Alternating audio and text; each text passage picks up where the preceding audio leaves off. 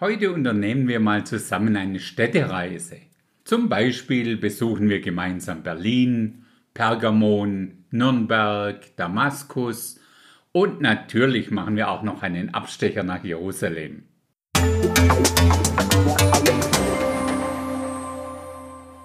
Jemand Schlaues hat das Evangelium mal so definiert. Von einem Garten zu einer Stadt mit einem Kreuz in der Mitte was so viel bedeutet wie vom Garten, also vom Paradies, zum neuen Jerusalem mit Golgatha und der Kreuzigung von Jesus für das Sündenproblem dazwischen. Dabei ist für mich interessant, dass die Geschichte der Menschheit, also damals mit Adam und Eva, sowie mit dem bekannten Sündenfall in einem Garten stattgefunden hat. Und auch die Lösung von diesem Sündenproblem wurde wiederum in einem Garten, dem Garten Gethsemane, besiegelt. Und zwar an dem Punkt, als Jesus betete, Vater, nicht mein Wille, dein Wille geschehe.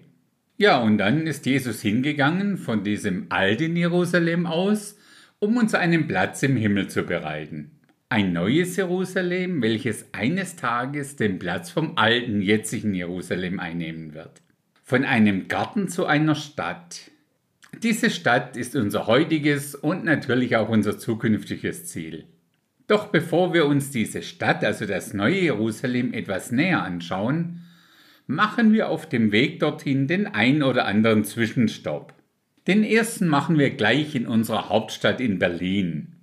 Berlin hat ja durchaus so einiges zu bieten. Zum Beispiel die Museumsinsel.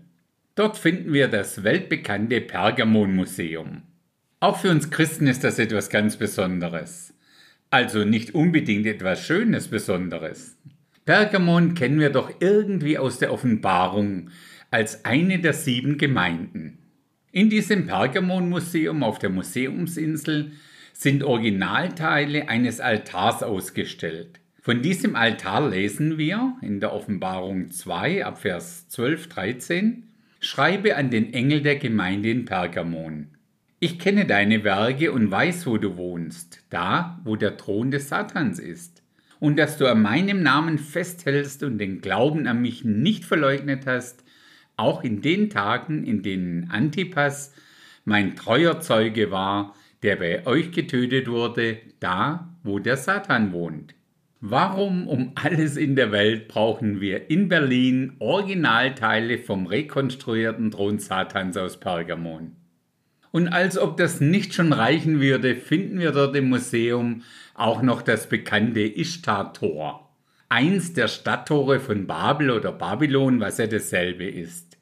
Ich kann mir nicht helfen, aber wenn ich im Buch der Offenbarung vom Geheimnis Babylon lese, denke ich immer irgendwie erstmal an Berlin.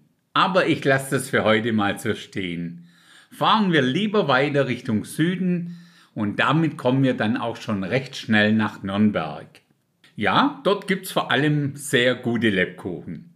Allerdings hat dort auch das Dritte Reich sehr, sehr stark seine Spuren hinterlassen. Es gibt zum Beispiel in Nürnberg das sogenannte Zeppelinfeld, welches ab 1933 einem gewissen Führer als, nennen wir es mal, Veranstaltungsgelände diente. Auf dem ganzen Areal dort fanden über 300.000 Menschen Platz. Für uns ist heute vor allem die Zeppelin Haupttribüne mit ihren 360 Meter Länge und 20 Meter Höhe interessant. Als Vorbild für die Gestaltung dieser Haupttribüne diente, ja genau, der uns von Berlin bekannte Pergamon-Altar, der Altar Satans. Welches Volk hasste Satan am meisten? Ach ja, das Volk Israel, weil es nun mal das Volk Gottes ist. Und welche Zielgruppe hatten die damaligen Führungskräfte im wahrsten Sinne des Wortes? Richtig, die Juden. Ich bin überzeugt, dass es im geistlichen Raum dazu sehr viel spannende Zusammenhänge gibt. Wenn wir jetzt weiterreisen und Deutschland verlassen, dann kommen wir früher oder später nach Babel. Das haben wir uns ja bereits in der Episode, ich glaube 16 war es näher angeschaut. Wir halten nur sehr kurz, einfach um nochmal zu sehen, wo das Ishtar-Tor, welches wir ja vor kurzem in Berlin gesehen haben, ursprünglich mal stand. Dann reisen wir weiter nach Damaskus, die Hauptstadt von Syrien. Ist auch ein sehr spannender Ort, der sich selbst älteste dauerhaft bewohnte Stadt der Welt nennt.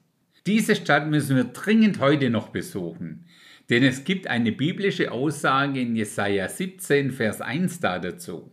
Da heißt es, die Last über Damaskus. Siehe, Damaskus hört auf, eine Stadt zu sein und wird zu einer verfallenen Ruine. Gefühlt so um die 75 Prozent der Bibellehrer gehen davon aus, dass dieses Ereignis noch in der Zukunft liegt.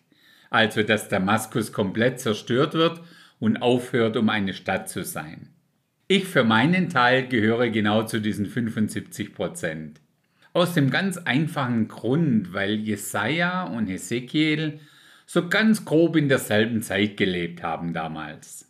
Dieser Hesekiel hat damals schon vorausgesagt, dass eines Tages das Volk Israel wieder in ihr ursprüngliches Land zurückkehren wird. Erfüllt wurde diese Vorhersage ja jetzt erst vor 75 Jahren, 1948. Daher kann auch diese Last über Damaskus durchaus jetzt erst in Erfüllung gehen. So, dann trennen uns nur noch ein paar Kilometer von unserem Ziel. Mit dem Auto sind wir von Damaskus aus bis Jerusalem ungefähr vier bis fünf Stunden unterwegs. Dort angekommen fällt uns heutzutage als erstes die Moschee mit dem goldenen Kuppeldach auf dem Tempelberg auf. Allerdings interessiert uns auf unserer heutigen Städtereise nicht unbedingt das aktuelle Jerusalem, sondern das zukünftige. Ich glaube, das ist irgendwie spannender für uns in unserer Zukunft. Gut, dass diese Stadt in der Bibel recht genau beschrieben ist.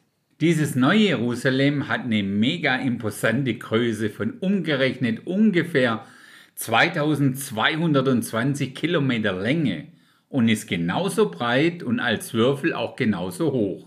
Wir finden die genaue Beschreibung im Buch der Offenbarung im 21. Kapitel.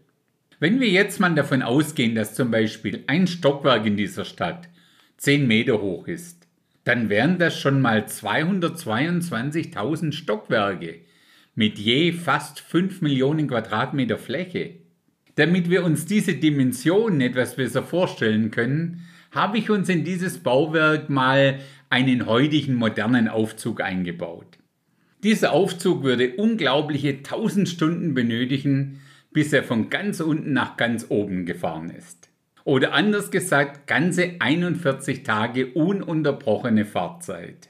Wir sehen, es gibt sehr viel sehr interessante Städte im Hier und Jetzt und auch in der Zukunft. Ursprünglich ist der Mensch mal in einem perfekten Garten gestartet. Wir erinnern uns, dass Gott gesagt hat, alles ist sehr gut. Was in der Zwischenzeit daraus wurde, sahen wir bei unserer Reise heute zum Beispiel in Pergamon, Babel oder auch in Berlin. Unser endgültiges Ziel war und ist ein Platz in dieser mega gigantischen Stadt im neuen Jerusalem. Wir haben unsere Reise in Berlin mit dem Thron Satans begonnen. Da liegt es doch irgendwie nahe, dass wir diese Reise natürlich mit dem Thron Gottes beenden. Das Kapitel oder besser gesagt der Bereich, in dem wir die höchste Throndichte in der Bibel finden, ist im Buch der Offenbarung. Zwischen Offenbarung 3, Vers 21 und Offenbarung 4, Vers 11, allein in diesen 13 Versen finden wir 16 Mal das Wort Throne oder Thron. Kein Wunder ist das vierte Kapitel dort überschrieben mit der Thron der göttlichen Majestät. Ich zitiere uns mal nur einen Vers davon, und zwar den aus Offenbarung 3, Vers 21. Wer überwindet, dem will ich geben, mit mir auf meinem Thron zu sitzen, so wie auch ich überwunden habe und mich mit meinem Vater auf seinen Thron gesetzt habe. Im Pergamon Museum in Berlin mussten wir Eintritt bezahlen, um den Thron Satans mal nur anschauen zu dürfen. Für den himmlischen Thron Gottes hat Jesus den Preis bezahlt und wir dürfen seinen Thron nicht nur aus der Entfernung anschauen, wir dürfen dort Platz nehmen. Welch ein Unterschied. In diesem Sinne und in freudiger Erwartung dessen, bis zum nächsten Mal.